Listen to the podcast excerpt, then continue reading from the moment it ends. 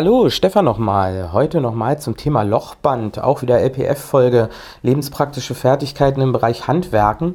Ja, ich hatte äh, in der letzten ähm, BAB-Folge Blindheit, Accessibility und Barrierefreiheit ähm, euch ein ganz simples Hilfsmittel vorgestellt, was es in jedem Baumarkt gibt, das sogenannte Lochband.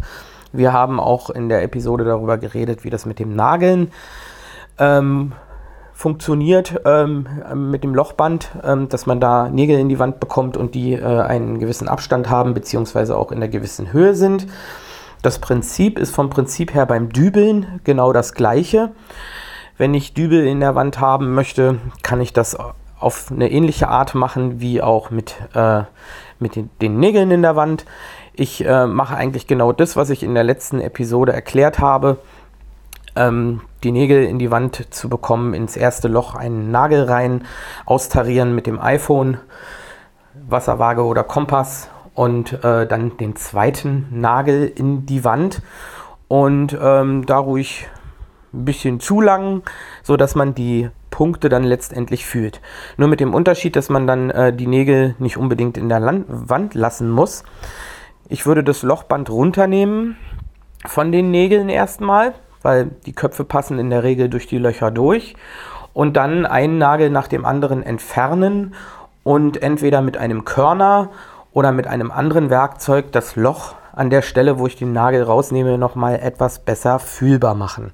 Oder gegebenenfalls mit einem Bohrer, mit einem ganz kleinen ähm, Bohraufsatz schon mal ein bisschen anbohren, damit die Löcher besser fühlbar sind. So, wenn ich dann alle Nägel entfernt habe und alle Löcher schön fühlbar sind, dann kann ich mit meinem Bohrer, wenn ich vorgebohrt habe, vermutlich etwas einfacher, als wenn ich äh, nur das Loch mit dem Nagel da drin habe, einfach meine Löcher bohren.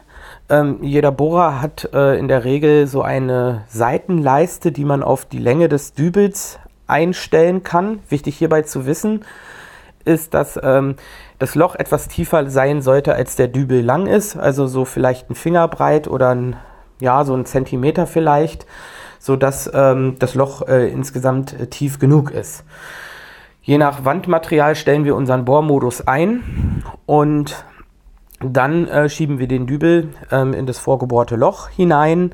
Ähm, wenn es etwas zu breit geraten ist, das Loch, man sollte meistens immer einen äh, etwas kleineren Bohrer nehmen und dann die Löcher dann bei Gelegenheit vielleicht doch ein bisschen erweitern, damit der Dübel nicht aus der Wand rutscht, kann man mit Moltofil oder so einer speziellen Paste bzw. Knete, die es im äh, Baumarkt eben halt auch gibt, äh, die Löcher eben halt auch wieder ein bisschen äh, verkleinern, also zukriegen so, dass wenn man da eine Masse drin hat, die äh, dann weich ist, kann man das den Dübel reinschieben, das Ganze austrocknen lassen und ähm, dann ist das auch nicht so schlimm, wenn das Loch zu groß geworden ist. Will man aber in der Regel nicht, weil wir wollen die Sachen ja eigentlich gleich an der Wand haben und nicht erst noch Zeit damit vertrödeln, dass die Dübel ähm, ja, in die Masse einhärten.